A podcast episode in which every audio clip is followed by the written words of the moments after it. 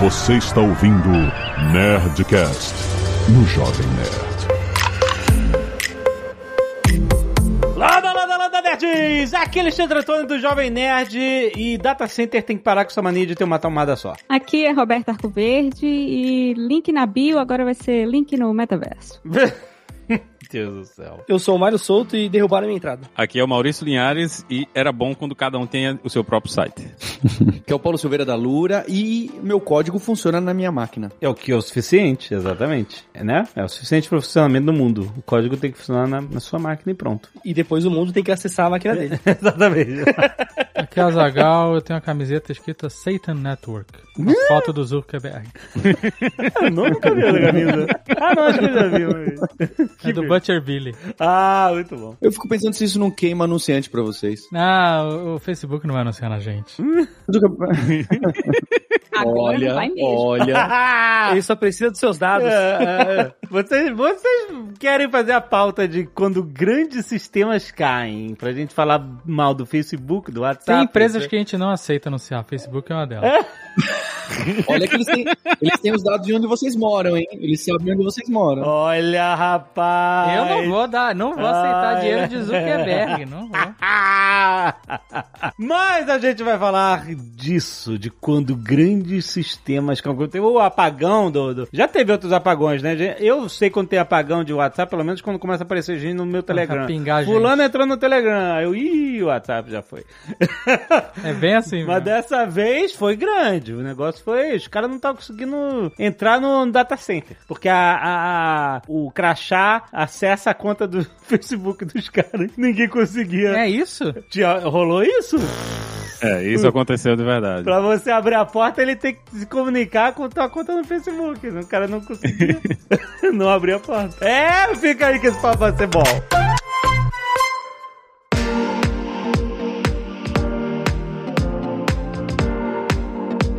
Bom, a gente teve, já tem o quê? Um mês que teve o apagão. Depende de quando a pessoa tá É, ouvindo. Foi numa segunda. É verdade. Foi numa Uma segunda. segunda-feira chovia muito. Foi numa segunda-feira, chovia muito, exatamente. E as pessoas. 4 de outubro. 4 de outubro, olha De aí. 2021. Olha aí. Não sabe quando é. Isso aqui é long tail, a gente trabalha long tail. E aí todos os serviços é, associados ao Facebook, Instagram, WhatsApp, tudo caiu junto. A galera ficou quatro, três, três, E aí começou horas. a balear outras coisas. Quando, porque o, o- né, Facebook, Começou é, a balear WhatsApp, o, o Telegram, começou a balear. Depois de um tempo, o Telegram começou a ficar sobrecarregado é, também. É isso aí. Enfim, e o Twitter tweetou Olá, literalmente todo mundo, porque todo mundo veio pro Twitter reclamar que o Facebook tá falando. Mas aí, e aí, gente? Aí eles, eles chegaram falando assim: não, a gente.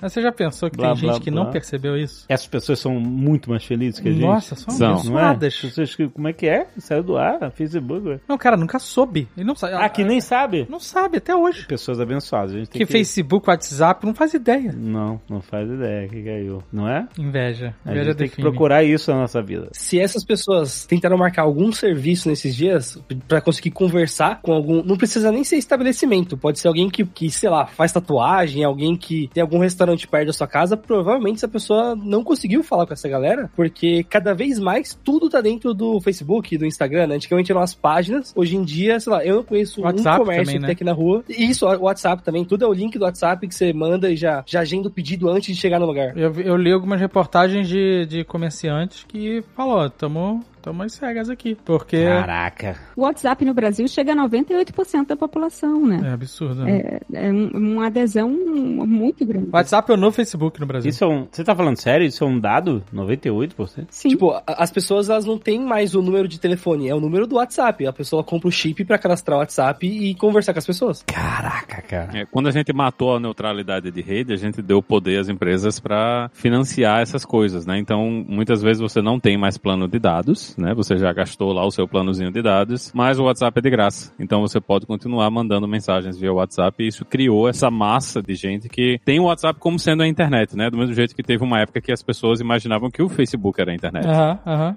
Isso aí, isso aí. Então, no mercado, o mercado brasileiro, e, e- e isso não acontece só no Brasil, né? A gente tem vários outros países que isso também é realidade e, pelo mesmo motivo, né? Porque você não tem, você, você não consegue mais trafegar os dados normais, né? Usando o seu navegador, mas vários aplicativos, eles funcionam de graça, né? Mesmo se você já gastou todos os dados do seu plano de dados mensal. Então, por isso que essas aplicações, elas, elas têm essa penetração tão grande, né, no, no- nesses países e não é tão grande aqui nos Estados Unidos porque todo mundo tem acesso a SMS de graça, né? Então, se você tem um, um- um celular, eu- nunca vi um plano de celular por aqui que não tem SMS de graça. Então, as pessoas se acostumaram, continuam, né, usando SMS aqui como sendo a, a- a- uma das formas padrão Tá falando aqui nos. Estados Unidos, onde você É, mora. nos Estados Unidos, né? Aqui nos Estados Unidos você não se preocupa muito com isso, porque você pode sempre mandar um SMS. Mesmo que você não tenha mais franquia de dados, gastou tudo, né? Não tá conseguindo mais usar, você manda SMS de graça que tá incluso lá no seu plano. E como a gente não teve isso no Brasil, né? No, no Brasil as, as operadoras, elas nunca colocaram isso e foram pegas de surpresa por coisas como o WhatsApp e essas outras ferramentas que tomaram o lugar, né? Pela facilidade e pelo fato de elas serem gratuitas, mesmo quando você não tem mais plano de dados, né? E criou esse mercado que a gente vê hoje, onde todo mundo, né, tem que ter um WhatsApp no Brasil para fazer as coisas, principalmente para negócio, né? É muito difícil você ter um- uma loja, né? Você ter um restaurante e não ter o WhatsApp para atender os clientes, porque é o, o padrão de todo mundo. Todo mundo tem que ter e você tem que mandar mensagem para as pessoas que todo mundo vai ter o WhatsApp e vai conseguir fazer o pedido para você o mês todo, né? Não é só não vai conseguir fazer só no início do mês quando ele tem plano de dados. Isso é muito doido, né? Porque é o que que tava falando no começo, que eu li algumas reportagens de comerciantes e tal, pessoal que tem restaurante ou, ou outros negócios e que com o apagão o dia do cara acabou. E não recebia pedido, não conseguia se comunicar com os clientes. E isso é uma parada muito doida, né? Porque, é, de novo, a pessoa tá apostando todas as fichas do negócio dela numa plataforma só, né? E plata plataforma de terceiros que pode mudar a regra a qualquer momento. Ou cair. Como a gente. Não, é, mas cair é uma coisa que a gente sabe que tem solução. E é. Ah. No dia, nesse grande dia aí dessa grande queda, tava se falando de uma semana, né? E tal. E o problema se resolveu, sei lá, menos de 24 horas, né? Mas, se você estrutura todo o seu negócio. Porque a própria. Agora, como é que é o nome? É Meta? Meta.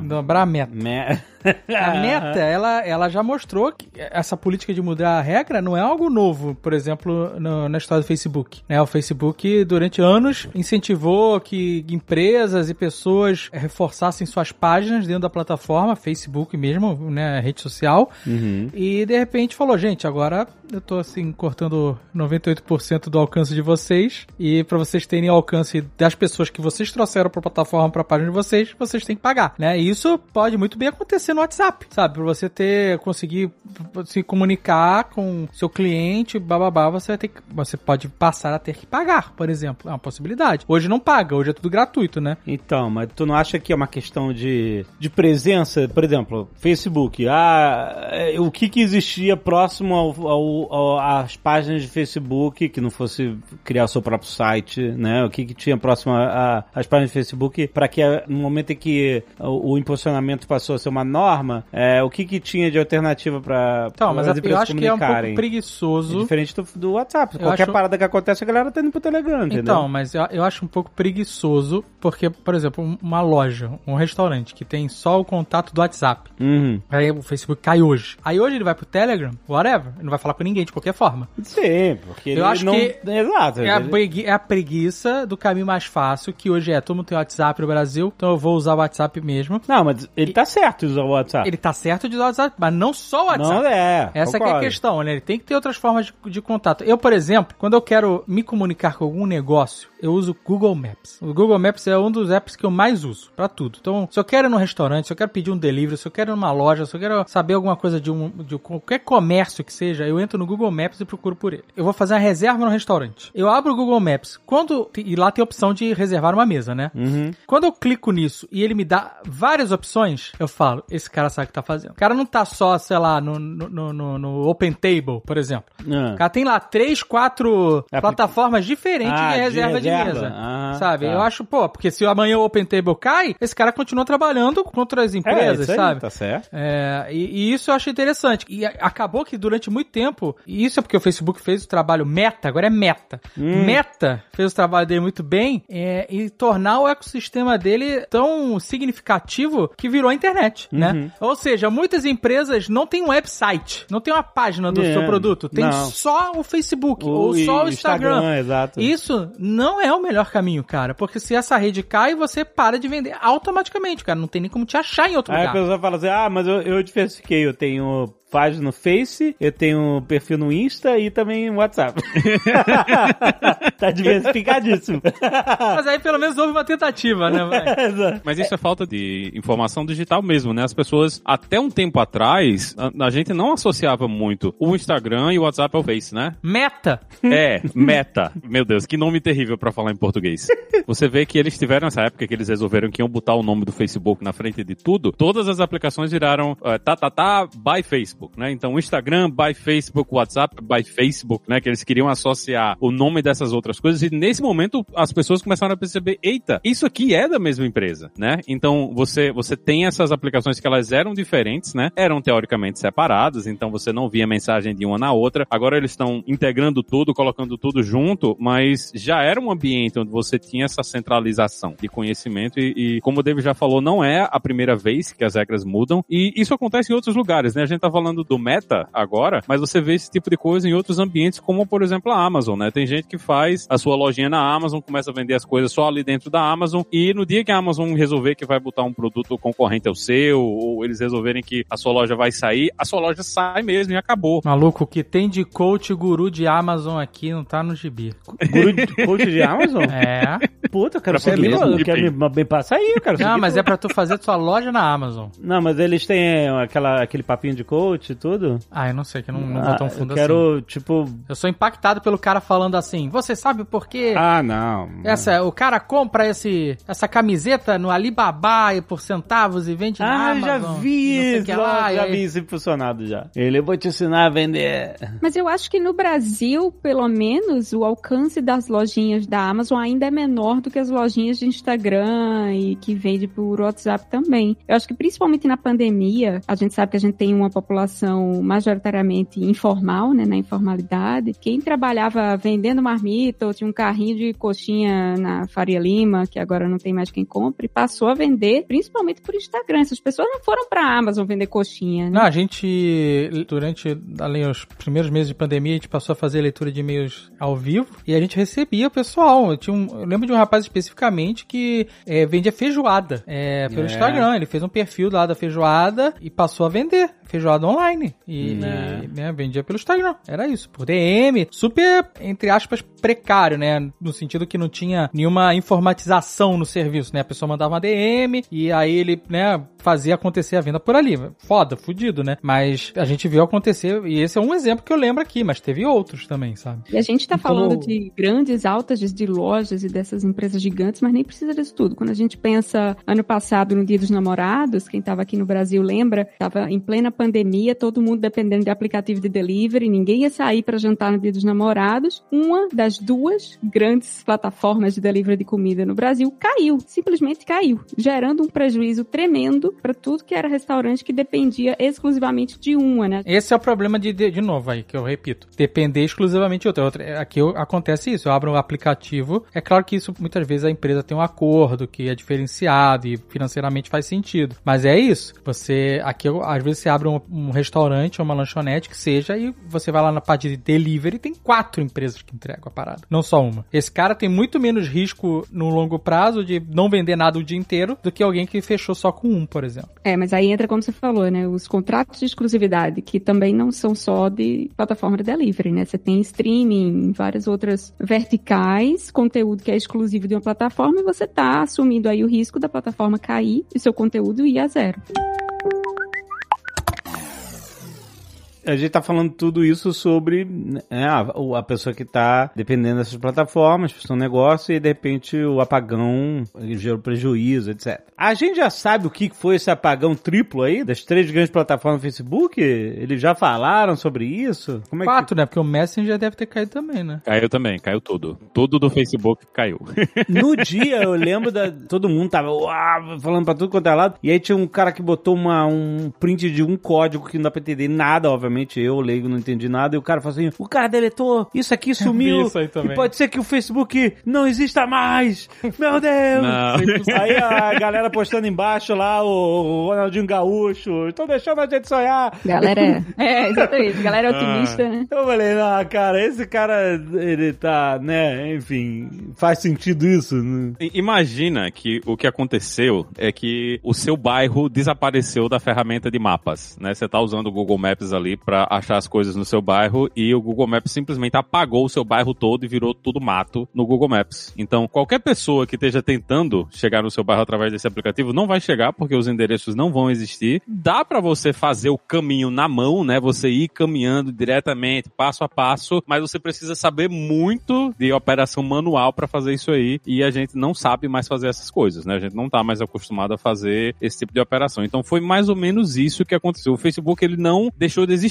Quando apagam todos os dados do seu bairro do Google Maps, o seu bairro ele continua fisicamente lá, só que ninguém consegue chegar lá. Ninguém consegue usar o mapa pra traçar o caminho pra chegar nas máquinas, né? E era isso que estava acontecendo com o Facebook. Internamente tudo estava mais ou menos funcional, estava tudo rodando dentro dos data centers, tudo funcionando, mas eles apagaram todos os meios, né, da internet pública, né, o lado de fora da internet, acessar a internet privada, né, o- as redes privadas que eles tinham, que é onde ficam os nossos dados, onde eles rodam os servidores. Então, o que eles fizeram foi remover de todos os dados, todos os gateways, né, que a gente chama, né, tipo as redes públicas da internet, como você acessar os servidores do Facebook, como todas essas aplicações, né, o Instagram, o WhatsApp, o Messenger e o Facebook mesmo, o site, todos eles rodam dentro da mesma infraestrutura, tudo saiu do ar em conjunto, né? Então foi mais uma coisa de alguém colocou uma mudança, eles explicaram que foi uma mudança no, nos anúncios de BGP, né? Que é o protocolo que a gente usa para esse tipo de comunicação da internet, para dizer por onde o seu tráfego deve passar. E eles fizeram essa mudança, esse protocolo é um protocolo muito velho, é um protocolo que é muito difícil. Eu tive que trabalhar com BGP esse ano e foi o tempo todo com o cu na mão, porque se eu fizesse uma merda, eu tirava tudo do ar da empresa. Então é o tempo todo, toda mudança que a gente ia fazer, duas, três pessoas vinham olhar para ver o que é que aconteceu e tal, tá indo tudo certo, não tirou nada do ar. Então é é uma coisa de. São mudanças de alto risco e eles têm um ferramental que fazia validação e verificação dessas mudanças, mas essa mudança em específico foi um caso que eles não estavam preparados. Então passou, né, essa mudança e simplesmente tirou e causou um efeito em cascata, né? Foi um problema do BGP e também foi um problema de outros protocolos que perceberam que tinha problema na rede e eles simplesmente assumiram, não, vamos tirar tudo daqui que a gente tá vendo que tá com problema. Então foi, foi uma, foi, começou com esse problema, né, de anúncio do tráfego e terminou com outros sistemas tomando a decisão de sair do ar porque eles perceberam que tinha algum problema na rede. Então foram vários problemas em cascata que se iniciaram com uma mudança que parece que foi uma mudança de duas ou três linhas de código, né, que tirou tudo do ar. Mas é engraçado que é que nem avião cair, nunca é uma coisa só, né? Porque a alteração de configuração ela era pequena, como o Maurício falou, uma configuração de configuração no- nas redes de BGP deles. Ah. E eles tinham um ferramental que auditava esses comandos, essas mudanças de configuração. E o ferramental de auditoria também estava bugado. Também tinha um problema que deixou passar essa alteração de configuração sem atentar, né, sem alarmar que teria um problema em potencial com aquela configuração. Então nunca é uma coisinha só, né? As pessoas, as empresas têm redundância, têm sistemas para prevenir esse tipo de coisa, mas nesse caso foi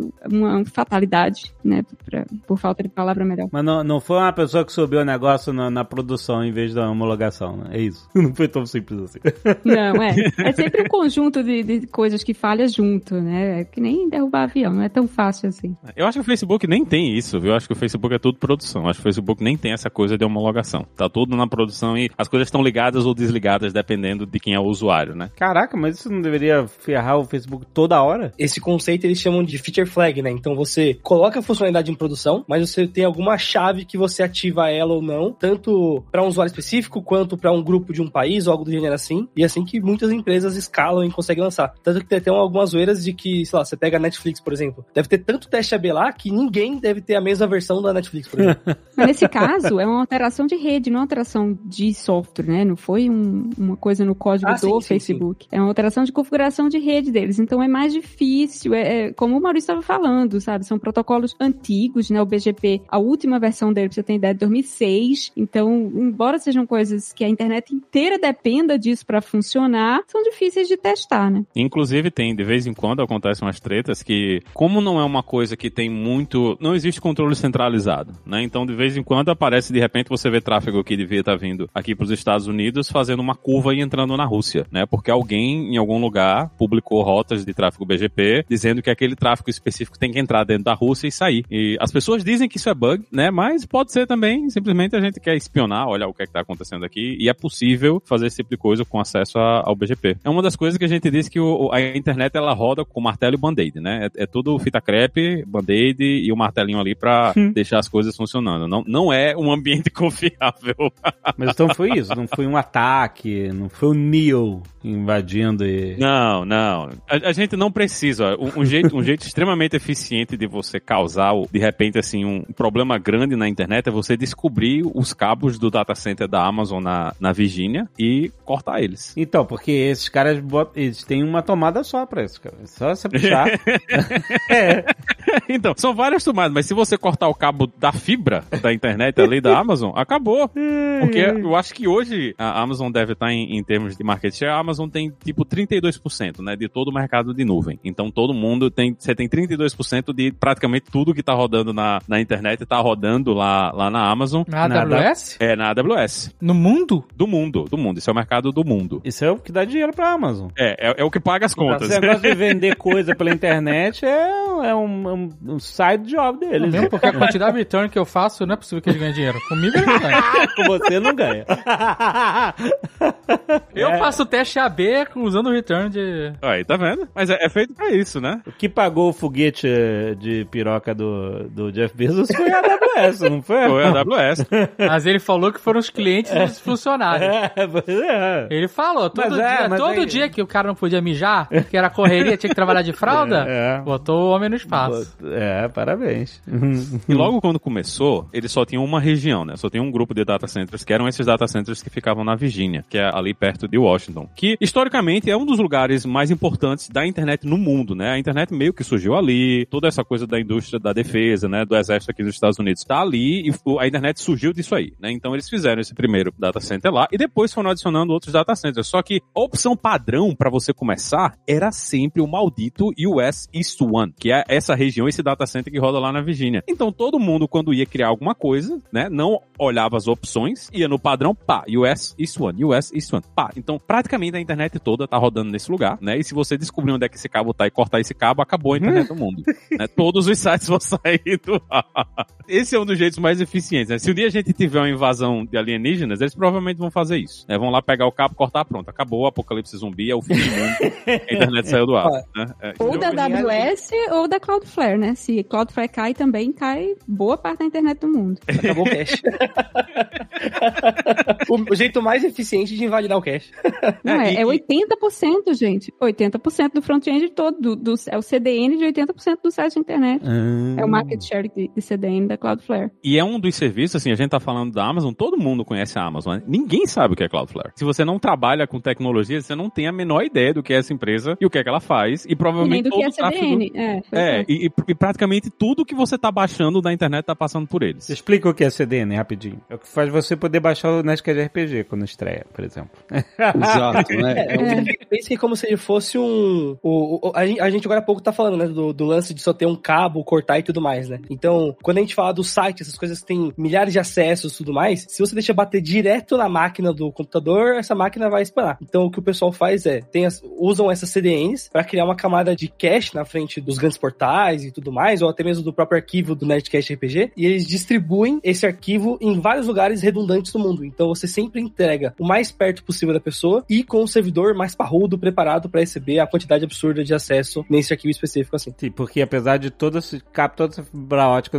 quando a parada está fisicamente perto de você, faz, faz toda a diferença. Ah, claro, né? Faz toda a diferença. Tanto que muitas, luz, né? exatamente, muitas empresas do Brasil, por exemplo, tentam servir os, os conteúdos do próprio site, por exemplo, as imagens dos, dos servidores da Amazon que tiver aqui em São Paulo, por exemplo. Porque se você tiver aqui do lado, a, a distância, né, a latência vai ser muito menor e você consegue trazer esse conteúdo mais rápido. Isso acontece muito também com o pessoal que joga online. Sim, sim. Exatamente, o ping. Se você for pro lugar num servidor que tá muito distante de você, é um abraço. Exatamente. Inclusive quando você faz teste de velocidade de internet. Sim, claro. Se você faz num- num- num- num lugar próximo, né? Se você procura o lugar próximo para fazer o teste, né? Agora você vai procurar em outra cidade, o teu teste vai dar um lixo. É, e, e isso mostra como quando você faz um teste de velocidade da internet, ele é sempre um teste. Ele, ah, é mais ou menos isso que você tem, porque a sua velocidade nunca é igual, porque você pega coisas do mundo inteiro. E a, e a velocidade da internet do mundo inteiro é diferente. Então você nunca vai ter uma velocidade estável. Cada parada que você tá acessando tá vindo uma velocidade diferente. Até inclusive por conta de quem tá entregando. Que é, por exemplo, quando a gente lança o Nerdcast de RPG. É isso. É, o cara pode ter 5 bilhões de gigas de velocidade. A gente Sim. não tá entregando nessa velocidade. Ah, não, não tamo, não vai adiantar nada, Entendeu? exatamente. Não vai receber nessa velocidade. E aí que tá o perigo da Cloudflare cair, ou de uma CDN cair. Porque não é que ela vai derrubar seu site, é que um monte de tráfego de recurso que ela ia entregar no seu lugar vai ter que agora ser entregue por você. Então, seu site vai passar a receber muito mais requisição né, e, e carga, e aí a sua continha da AWS vai aumentar e Exato! Roberta, se você derrubar a Cloudflare, você derruba a AWS, porque funila tudo pra lá. Não, sei, eu não sei se derruba a AWS. Você faz eles faturarem mais.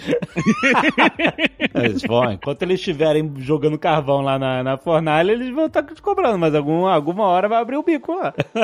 Não, a AWS tem muito, gente, tem muito servidor. Eles têm muita capacidade de aguentar tráfego. Acho que esse não seria um problema. Eles têm esse servidor debaixo d'água, essas maluquices assim? Não, isso é a Microsoft. É mesmo? É, pra resfriar, é. Em águas internacionais, um negócio assim. Aí já é outra caralho. Se, se é água internacional, aí é outro esquema. Aí tem uma É. Internacional? Já- Aí já é loucura. Aí, aí você não sabe o que, que tem nesse servidor. Aí já é crime organizado, já, né? Mas tem, tem uma empresa, agora eu não lembro se é uma empresa da Rússia, mas que oferecia hospedagem em águas internacionais, uma época. Aí fudeu, amigo. Aí é Deep Web. Aí é Caraca, Deep maluco. Web. Esses caras devem estar minerando muita Bitcoin, né? Mas esse, eu lembro que esse servidor era pra resfriamento. É, isso é, isso é um projeto da Microsoft. A Microsoft tem esse projeto aí. Já- E era dentro. Tinha líquido, não Fica tinha aqueles líquido. líquidos amnióticos, sei lá qual é o nome do negócio dentro do. É, tipo, fica um líquido amniótico de computador aí. É, não é a água. pressão, né? E, mas eles jogavam dentro da água. Que aí o bicho tá lá fritando, mas a água tá dissipando o calor, entendeu? Caraca, que louco isso. Muito maneiro. O cara falou assim: é mais barato eu botar um computador dentro do mar É, economiza com ar-condicionado. do Não, não é do pagando. mar, não é. É? Na água salgada. Vai O- destruir o tubo, cara, o tubo, não é? O cara não joga placa de vídeo dentro do mar, É. caralho. O cara não pega o gabinete e joga, não é assim. Ele bota, ele faz um submarino de computadores, é isso, entendeu? Eu imaginei o técnico com a roupinha de mergulho indo pra trocar os cabos. Com ar dentro? Não, não tem ar dentro, cara. Tem esse líquido amniótico aí, sei lá qual é o nome. Então, mas... Então, líquido mas, de, de computador. mas não precisa estar no mar, então. Você faz um tanque, joga o Não, líquido... mas, ele- mas o, a Micro, não sou eu que fiz. A Microsoft, eu não boto água no meu computador porque eu sou maluco.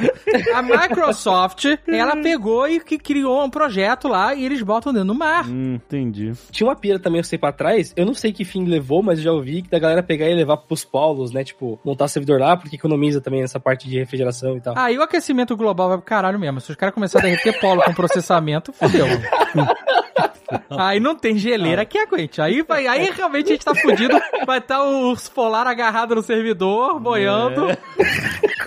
E a gente aqui vai sofrer com latência, né? Porque não vai ter. É, o problema aí vai ser a latência. Exatamente. Isso, isso é bom pra minerar Bitcoin, né? O pessoal aqui tá trazendo de volta aqui nos Estados Unidos, né? Estão trazendo de volta à vida antigas usinas de carvão, né? Estão pegando inclusive usinas de carvão que ficam em lugares mais frios e estão trazendo de volta só pra minerar Bitcoin e, e produz energia só pra minerar Bitcoin. Então esse é o é assim que o mundo acaba. Literalmente virou uma mineradora agora, né? Os caras tão. cara. Pera aí, não, calma aí. Não, não, não, não, não, não. O cara tá minerando carvão pra alimentar uma usina de Bitcoin, é isso mesmo? Não é É. possível. Não é possível. Caralho, É uma usina é distópico dedi- dedicada à usina de Bitcoin. Esse é o mundo. Uma usina dedicada a fazer isso aí. Tem um maluco com a pá jogando carvão dentro de uma fornalha. Não é possível. Sabe qual é? Mad Max. Ah, Enquanto tem um monte de computador fazendo, minerando Bitcoin. Cadê o Sebastião Salgado fazer um, um livrão bonito desse pra botar na mesa assim? Ah, o fotógrafo. É? Porra, isso é uma foto foda. O carvoeiro lá jogando carvão e os, os processador piscando atrás que nem um demônio. Ai, ai. É muito cyberpunk o nosso futuro, cara. Não tem jeito. Pra, pros caras comprar GIF de, de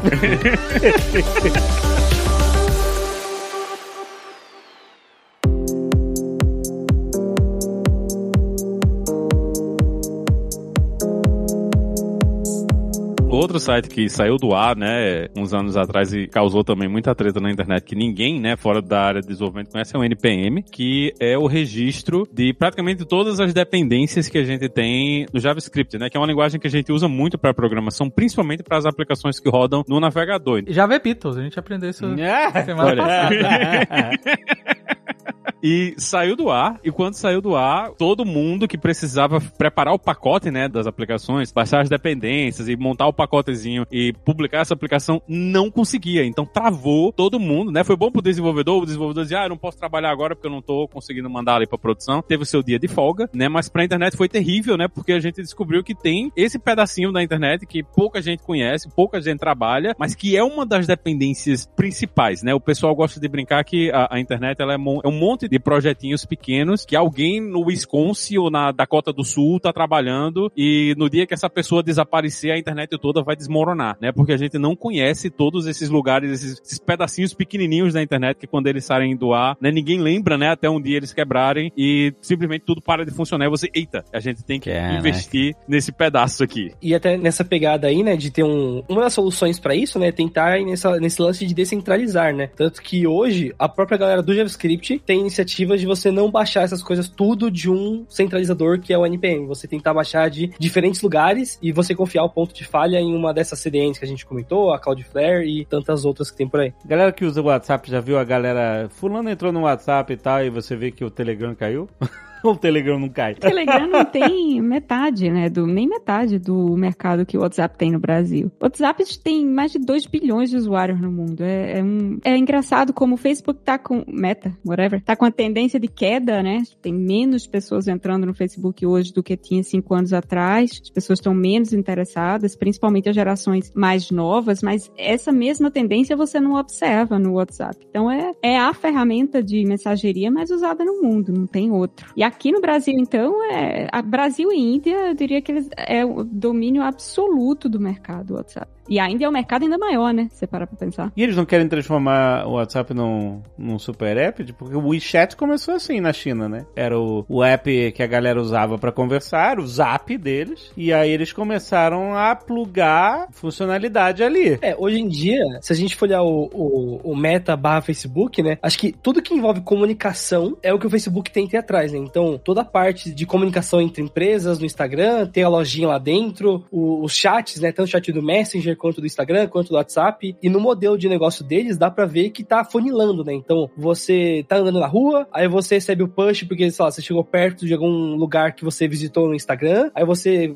faz a reserva clicando no botão pra falar pelo WhatsApp e principalmente com essa interligação das plataformas agora, né? Até o lance do WhatsApp Pay, de você poder fazer transferência, cada vez mais eles estão levando mais coisas pra dentro do ecossistema e tem tendência, acho que sim, de virar um super app. É, eu ia falar disso. Tem o WhatsApp Pay, que meio que perdeu o bonde aqui no Brasil pro Pix, né? Que dominou absolutamente esse mercado de transferência rápida de dinheiro. Pix veio malandro, passando um rabo de arraia. Então, mas é que o WhatsApp Pay, ele, ele chegou antes e eles barraram, não bloquearam, não foi? Não, ele tá funcionando. É porque o Pix tava pra lançar na época, né? Tava pra lançar aí o Pix, aí o WhatsApp Pay tava sendo homologado, e aí acho que teve um- uma, um- uma corrida ali, a galera acabou bloqueando o WhatsApp Pay e seguiu com o Pix, que rodou um ano agora já, né? Mas o Pix, ele veio pra... 100 milhões de usuários já. Impressionante, maluco. Nossa. É, c- 100 milhões de usuários no Brasil, né? No caso, 100 milhões de brasileiros já usaram o Pix, o que é impressionante, pensando que a gente está num país onde, ano passado, metade da população era desbancarizada, não tinha sequer conta em banco nenhum. Que Tinham outros, outros pagadores, né? Esses apps de pagamento de, de, de transferência, tipo PicPay, vários outros, né? Que tiveram que sa- sambar aí pra continuar existindo. É, muitos pivotaram, né? Estão pivotando ainda para fazer outras coisas. É, o Pix pode cair? Cara, o dia que o Pix cair... Tudo pode cair. Tudo pode cair. Se tá online, pode cair. Exatamente. cai. O pré-requisito pra estar online é estar. Disposto a cair. Banco cai o tempo inteiro. É, e foram assim, cinco horas de aulas, né? Até um dia desses, o banco de 8 da noite às 8 da manhã não funcionava, né, minha gente? Você não conseguia fazer transferência bancária. Tinha, tinha os bancos que diziam aí, a gente é banco não sei quantas horas. E você chegava lá pra fazer uma transferência exatamente 8 horas da noite, ele já não faz mais. Já diz, não, se você quiser ver aqui o seu saldo, você pode ver, mas transferir dinheiro agora você não faz mais, não. Eu acho que a gente se acostumou também, né, com a velocidade, com o acesso que a gente tem às coisas, que a gente meio que se esqueceu como é que eram essas coisas no passado. Que a gente não tinha esse acesso, essa velocidade, né? E, e aconteceu esse problema. Provavelmente esse problema exatamente não vai acontecer de novo, mas mesmo assim ainda é bom que as pessoas tenham outras opções, né? Tenham outras coisas e eu acho que essa coisa de, de super app, apesar de ser interessante, é ainda mais perigoso porque ele centraliza ainda mais o acesso dessas coisas, né? E a gente vê que cada vez que essas grandes empresas elas conseguem centralizar o mercado e elas conseguem virar as donas mesmo, né, daquela rede, elas fecham essa rede pro lado de fora. Né? Tem vários sites hoje que se você tentar entrar pela versão web, ele vai no, no, num celular, né, ele vai dizer, ah, você pode ver uma foto, né? E depois que você tentar ver a segunda foto, ele já diz, ó, abre isso aqui no aplicativo. Sim. Não vai o, deixar o próprio você Facebook, acessar. se você abre algum link no Instagram, você não sai do Facebook. Ele abre um browser dentro do, do Instagram, ou do Facebook, ou do, sei lá, você tá clicando ali. Acho que o WhatsApp ele não manda direto, mas pelo Instagram ele abre o Facebook Browser. Quem trabalha com web, olha a parte de análise de acessos, não é um Chrome que tá abrindo, é, é, é o navegador do Facebook dentro do aplicativo deles. É, então tudo isso são coisas que seria melhor se elas não acontecessem, mas vamos ver o que é que vai ser o futuro do mercado, né? É um pouco estranho meio que essa falta de integração, porque eu, no Facebook eu consigo fazer muita coisa, né? Eu compro ingresso, né? Quando eu tô eu ver anúncio de show, aí o show diz, ó, tem aqui, eu posso comprar o ingresso direto pelo Facebook. Eu não consigo fazer essa mesma coisa dentro do WhatsApp. Eu não sei se eles não estão querendo canibalizar o mercado da ferramenta, né? Eles não estão querendo misturar as coisas demais, né? Mas é ver o que é que vai acontecer. Mas mesmo assim é importante que as pessoas tenham outras opções. E assim, para site, eu acho que para muita gente, né? Para uma parte das pessoas, não vale a pena você realmente fazer o seu site próprio, mas a gente tem várias ferramentas que são mais simples, né? De você montar o seu próprio site, que não, não vão exigir que você saiba escrever código, né? Vão, vão exigir que você saiba editar um pouquinho de texto, né? Você escolhe lá um, um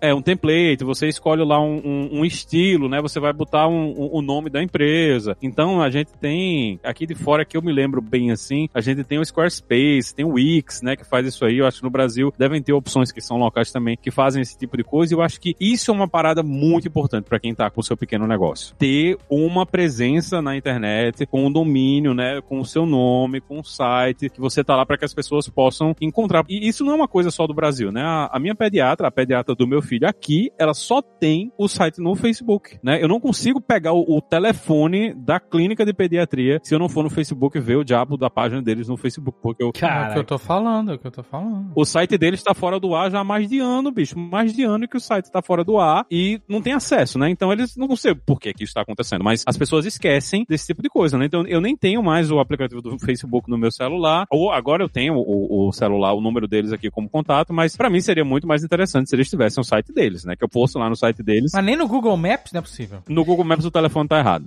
Ah, porra, ah, também. Eles provavelmente não pegaram, né, o, o, perfil do Google Maps. Você tem que pegar o perfil do Google Maps, né, para você poder fazer a edição. Então deve ter sido alguém que contribuiu com os dados e botou um telefone velho e tá lá com esse diabo desse telefone velho. Arruma lá, Linhares, já que você tem na tua agenda.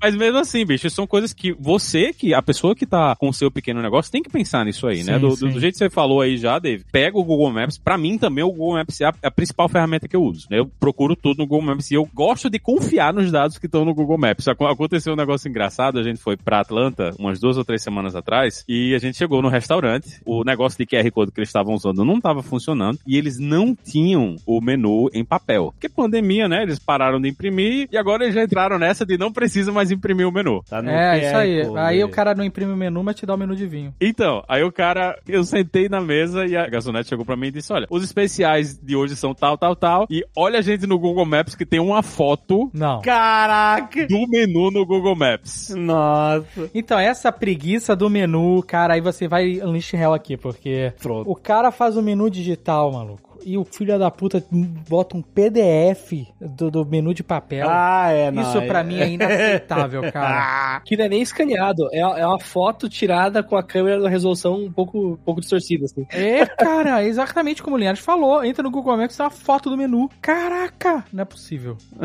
Era a oportunidade do cara fazer um menu com foto, bonitinho, onde ele pode mudar a qualquer hora, ajustar preço, tirar o item que não tem. Olha que beleza. Até parece que a tecnologia é pro bem, mas não é. E você tá tá realmente assim, é, assumindo que de fato ninguém nunca vai sair pra jantar deixando o telefone em casa. Né? Tipo, tá indo pra jantar, você vai levar o seu celular, porque senão se nem o menu você acessa. É, nem o menu você acessa. Você tem... Tem um restaurante de taco que eu fui aqui que é assim, você escaneia o QR Code pra ler o menu, mas aí ele abre um- uma página, um- uma página do restaurante, e quando você escaneia o QR Code, ele vincula a mesa que você escaneou. Isso é bem legal, na verdade. Ah. E aí você escolhe, você faz É, aqui, Ah, aqui é tem legal. Padaria fazendo isso. você faz o pedido ali. Tudo então você celular. fala, ah, eu quero dois tacos, são uns taquinhos assim, sabe? Ah. pequeno. Eu quero dois tacos, sei lá, de brisket, um taco. Tem foto?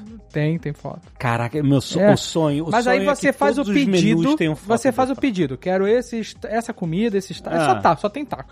Eu quero esses tacos aqui e quero beber isso e tum. E aí ele. é, Pediu pra beber um morrito. E aí quando você faz isso, na primeira vez eu pedi um morrito. é, não, pedi, a, a portuguesa pediu morrito, pediu margarita. É, e aí, quando você faz o pedido, ele pede os dados do pagamento, mas não cobra. Só bota ali na tua mesa. Certo. E aí o garçom só vem falar contigo quando ele vem trazer seu pedido. Ele vem, traz teus tacos, tua birita e tal, se pede sua identidade, se, né, por causa da birita, se é Aham. maior de idade. Aí eu- a portuguesa, claro, não, não leva a porra da identidade com ela. Nunca. Gente, agora. Aí o cara chegou com duas bebidas na mão e falou: Ah, posso ver a identidade de vocês? Aí eu tirei a minha, ela não tirou. Aí eu falei assim: as duas bebidas são pra mim. É. Aí ficou a portuguesa, tudo que eu fiquei com as duas na frente do meu prato e ela vinha dando bicadas. Putz, aí vocês tiveram que manter essa. Ué, esse tipo, que engodo? mandei essa lenda que, que eu bebo um morrito e uma margarida ao mesmo tempo. Não, mas aí não tem ainda a identidade no celular também, não? Porque, né? Já É isso que eu ia a gente perguntar, aqui já tem. Aqui é atrasado pra É caralho. muito gente. atrasado. Aqui é- Sério, o é- Brasil tem as paradas digital que é muito adiantado aqui. Mas, e aí na hora de ir embora, você não precisa chamar o garçom, pedir a conta, fazer aquele, sabe qual é a canetada no ar. Eu nem sei se isso funciona. Canetada no ar. Eu não tento fazer não tem, canetada. Não tem isso nos Estados Unidos, a canetada no mas ar. sabe onde tem? Funciona, funciona. Eu, eu- eu aprendi com o Sr. Kai e funciona. Funciona? Eu tava no restaurante português, muito bom o restaurante português, chama Lisbon, aqui, Ah. excelente. É, Nem bom, parece é que a gente bom. tá nos Estados Unidos. Bom, bom. E aí, eu falei assim, aqui é restaurante português e a maioria das pessoas que trabalham lá são portugueses ou brasileiros. Sim. Aí eu falei pra Andréia, eu vou tentar canetada no ar. Aí a- vai, não, vai funcionar. a menina viu, era da portuguesa. É. Ela viu, eu, eu- eu fiz assim um oi, sabe? Levantei a palma da mão, ela olhou pra mim, aí eu. Deu aquela Canetei. canetada no ar. Aí ela, tudo bem. Aí eu Oh, que bonito! Porra, me senti no Brasil de volta. Peraí, gente, vocês estão dizendo que a canetada não funciona nos Estados Unidos? Eu sempre fiz a canetada. Funciona, funciona. Pô, vocês moram no, em Orlando, caralho. Os restaurantes aqui eles são tão cheios de protocolos, porque aqui não dá tempo de você fazer a canetada no ar. Eles já Ele, chegam ele a te dá a conta antes. É, Antes é. de você pensar em pagar, ele já tá te jogando a conta. Te joga a conta, é isso aí. Tudo é um fast food, né? Mas só pra finalizar esse restaurante, o legal é que você não precisa dar canetada no ar nenhuma, nem o cara vai jogar a conta na tua cara. Porque quando você quer pagar e ir embora, você simplesmente abre o app, finaliza E finaliza e ali. paga. E se você for Ué, malandrão paga no app? no app, Ah. você botou seus dados de pagamento e você paga no app e vai embora. Se Se você tem que mostrar na porta um não precisa green mostrar light? nada. Vai Caraca, embora. Mas se você for malandrão e for embora, os teus dados de pagamento estão lá. Ah, E ele aí vai o cara vai check. executar a tua conta, É, entendeu? claro, Então, olha aí, Eu achei maneiro, legal o sistema, maneiro. achei maneiro. E é legal porque tem todas as fotos, se o produto não tá disponível, ele não tá no menu. é? Então, mas aí o que acontece se toda essa parada cair? Aí eles estão fodidos, É. porque eles estão pagando 20 dólares a hora pro garçom porque não conseguem garçom no restaurante. Mas por isso você precisa de um plano B, né? Você tem que ter um, um telefonezinho. Isso é uma coisa que, quando a gente morava na Filadélfia, que a gente morava praticamente dentro de Chinatown, era muito mais, né? Eles, eles tinham essa coisa de entrega e tudo, mas o foco deles era o telefone. Eles queriam que você ligasse pra eles, pra você pedir a comida e você passar lá pra pegar. Falar com eles, oi, tudo bom? É isso? É, pra você ligar. Você liga pro cara e diz, ó, manda isso aqui, ó, faz um hot kenai aí pra mim, fried rice with salted fish. Você fala mesmo com o cara, ele faz o pedido, bota o negócio todinho, você chega lá, pega e vai embora. Eles focavam muito mais no você liga pro restaurante, né, do que no, nas ferramentas de entrega. Um business pra mim que é isso é um business que eu nunca vou usar. Eu não, não consigo. pra mim a tecnologia tá aí pra afastar o ser humano, não pra juntar. Eu não quero falar com ninguém. Primeiro que entender as pessoas em inglês no telefone é impossível. Impossível. Porque todo aparelho telefone aqui tem um negócio que distorce a voz das pessoas que você não entende nada que elas estão falando.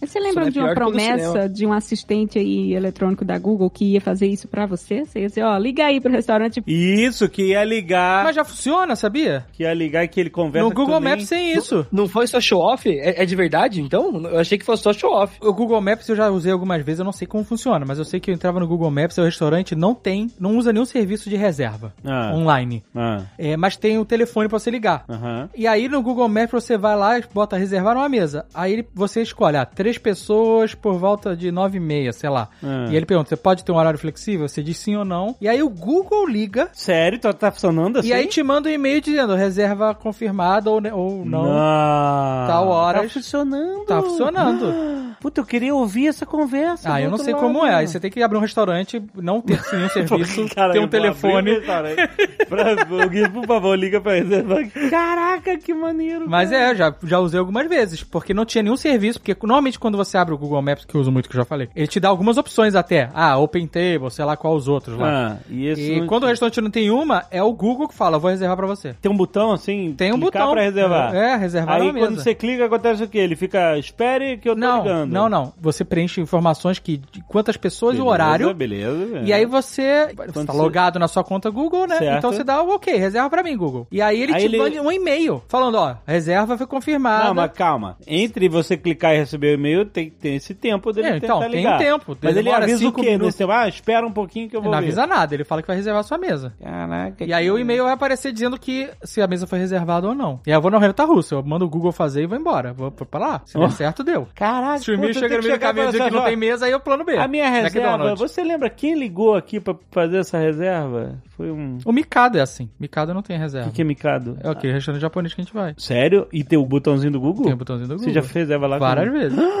Que legal isso, hein? Muito legal, cara. Cara, tudo isso pra não ligar num restaurante, bicho.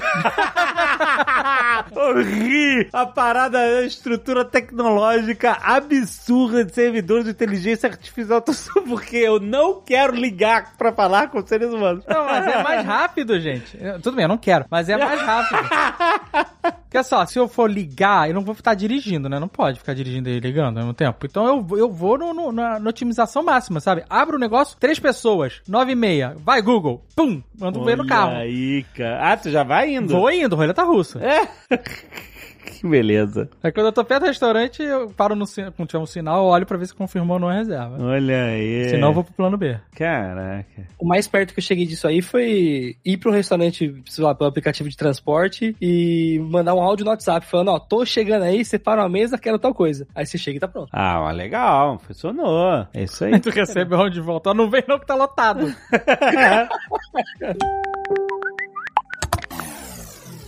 Alexandre, acho que o principal desse monte de sistema grande que cai e aí fica todo mundo refém, tem esses interessantes, né? Porque as pequenas empresas estão usando, né? Seja o WhatsApp, Instagram, seja qualquer outro sistema, né? Não necessariamente os do Facebook. Mas acho que tem um, um problema que acho que o Linhares tocou ali rapidamente, que é a centralização de muitas coisas na internet, né? Antes, cada restaurante, cada sistema, cada escola tinha um sitezinho lá para dizer onde ela estava, o que, que ela fazia. Passou a confiar tudo nos sistemas muito grandes, seja fornecedor de cloud, seja fornecedor de rede social ou de sistema de mensageria. E com isso a gente quebra um pouco como a internet cresceu forte, né? A internet cresceu forte por causa dessa descentralização. Quando um site cai, normalmente ninguém fica sabendo, né? Não vira notícia, porque é só um site caindo. Agora, hoje em dia, falha um sisteminha interno de alguma dessas grandes quatro, nove empresas que costumam dizer por aí, é, a internet inteira para. Então, parece que a gente deixou de usar aquela ideia de descentralização. Cada um é dono do seu servidor, cada um é dono do seu sistema, cada um tem o seu data center na sua tomada. O Jovem Nerd brincou com isso no começo, mas o data center na tomada lá do restaurante não teria, ele estaria recebendo pedido ainda, né? É interessante, é óbvio, não é isso que eu tô sugerindo, mas esse trade-off, né, aparece muito em sistemas, em design de sistemas, de onde que a gente vai botar as nossas fichas. Eu também não quero ter, se tiver problema de energia elétrica, da minha casa ficar dependente. Lá vai o Paulo off the grid.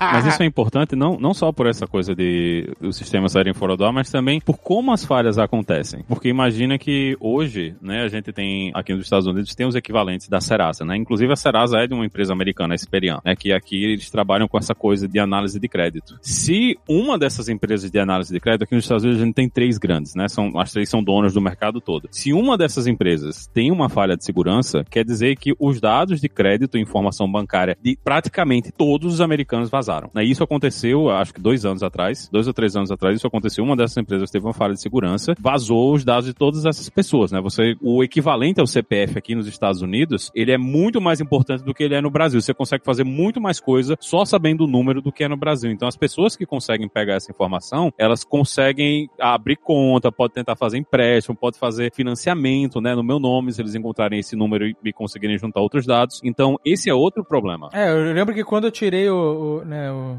esse número, me botaram um terror inacreditável. Não ande com seu número, não Né, diga pra, aham. não diga para ninguém. Aham. Se vazar, acabou. Sabe, imigração. Inclusive, a gente não digita o número todo, né? No geral, os sites eles só pedem os quatro últimos números, que é já para evitar que eles juntem ou que eles coletem informação que possa vazar. Então, esse é um dos outros problemas que a gente tem dessa de a gente estar nesse ambiente centralizado que a gente tem hoje. Um problema, né, em uma coisa, ele normalmente ele não vai ser um problema em uma coisa só, porque a gente reusa tanto, né? A gente consegue reutilizar e, e usar as mesmas ferramentas para fazer tanta coisa diferente que uma falha que pode ser pequenininha pode afetar metade do mundo, né? Só por causa da forma como essas plataformas elas existem hoje, né? Como o nível de usuário. Você imaginar que imagina uma falha de segurança no WhatsApp, que é uma aplicação que tem 2 bilhões de usuários, né? Imagina o tamanho do impacto que é uma coisa dessas. Então a gente tem essa centralização, além de ter esse problema, ah, se sair do ar vai ser um problema, ainda é o problema também de segurança, que uma falha num negócio desses vai quebrar muito mais coisa do que quebraria há 15, 20 anos atrás. Tá, mas eu quero saber o que, que vai acontecer quando o metaverso. É Tá, mas eu- meta ou é meta? É, Espero que seja Eu meta. acho que eu também. Demorou Eu uma acho hora pra sair essa piada. Ó, eu, eu acho que agora a gente tá na, o, o- a, a meta deles é conseguir ter a- a- unificar as dancinhas, né? Eles querem que as dancinhas sejam feitas nos apps do, do Meta. A gente pode fazer um Nerd Tech só pra vocês me explicarem isso, que eu não entendi. Nossa, eu tenho certeza que a gente precisava. Eu ia falar isso desde quando a gente precisava fazer um podcast só sobre o meta. O- o- Ele, ele falou assim: olha, o metaverso vai ser maravilhoso. Você vai ficar vendo as pessoas sentadas na tua cadeira, holograma, Star Trek. Eu falei, como assim, cara? É isso? Vai botar um óculos. É um óculos? É, o- é o negócio da Microsoft do óculos? É isso? Tem, tem o do óculos Facebook, é do né? Eles Facebook. compraram. O, o realidade Então, mas, aumentada? é, então, é, agora tá, a estratégia é essa. Você fala um monte de loucura pra ninguém prestar atenção nas merdas que a sua empresa ou que o seu governo fazem. Sempre foi essa a estratégia. Essa estratégia vem lá da indústria do cigarro. Tá bom, meteu essa, né?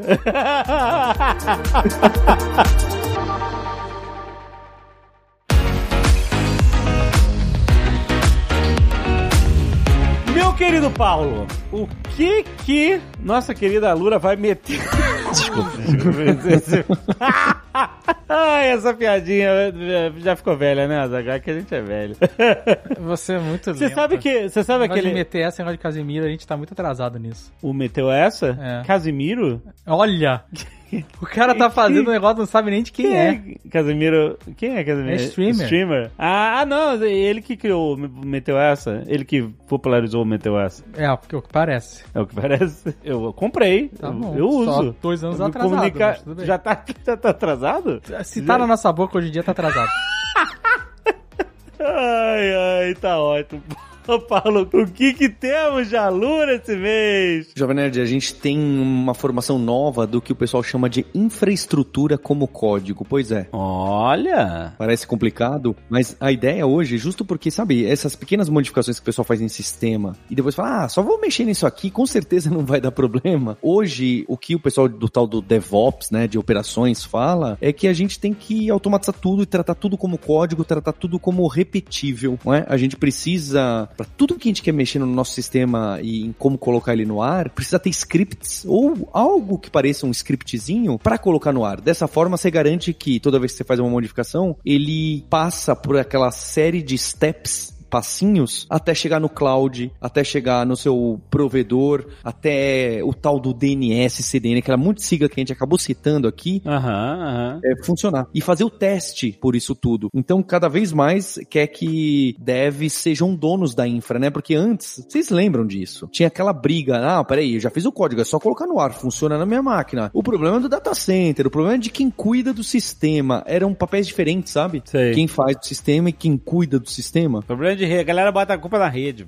direta. Eu sempre achei ruim você ter duas empresas fazendo isso. O quê? Porque é justamente isso, um vai botar a Um culpa bota no a outro. culpa no outro, é isso aí. Exato. É isso aí. Todo esse mecanismo de squad que o pessoal põe é justo pra acabar com esse negócio. A culpa é minha, ó, chegou até aqui, ele que não tá fazendo a tarefa. Sim. É, poxa, você é responsável pelo negócio como um todo dessa sua aplicação. Desde desenhar, testar, colocar no ar e manter no ar. Então, a gente tá trazendo uma formação nova de infraestrutura como código e tem a escola DevOps. Fica o link pro pessoal acessar. E eu volto a reforçar, já reforcei isso em outros episódios, não é? O Linhares e a Roberta já participaram. A gente tem o programa do Alura Cases, que a gente faz estudo de caso de sistema grande. Então, a gente estudou a DigitalOcean, que é o cloud onde o Linhares trabalha. A gente estudou a arquitetura de Stack Overflow. E lá tem a Roberta explica o que, que eles fazem, né? Em relação a cache, curiosamente, eles não usam, sabe? Tem, tem soluções de sistemas grandes que não são usuais. Não é todo mundo a mesma fórmula. Saber raciocinar as escolhas faz parte cada dia mais de quem trabalha com engenharia de software, sabe? Então acho que a Lura tá cada vez mais completa com esse conteúdo avançado de sistema, de cloud. Tá ficando muito bacana. Caraca, excelente. Não se esqueça, gente, como você assinar a Lura, você tem acesso a isso, aos novos conteúdos e a todo o acervo de cursos da Lura para você ser o melhor profissional em T da sua área.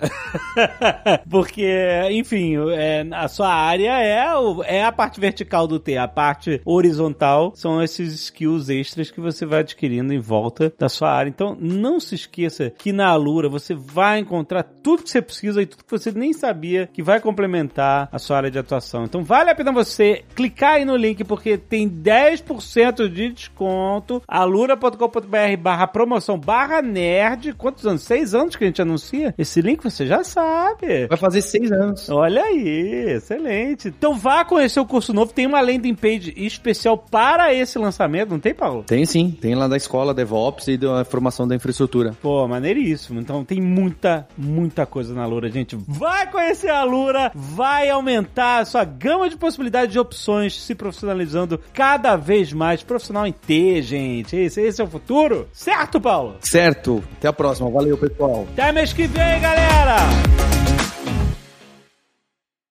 Este Nerdcast foi editado por Radiofobia, podcast e multimídia.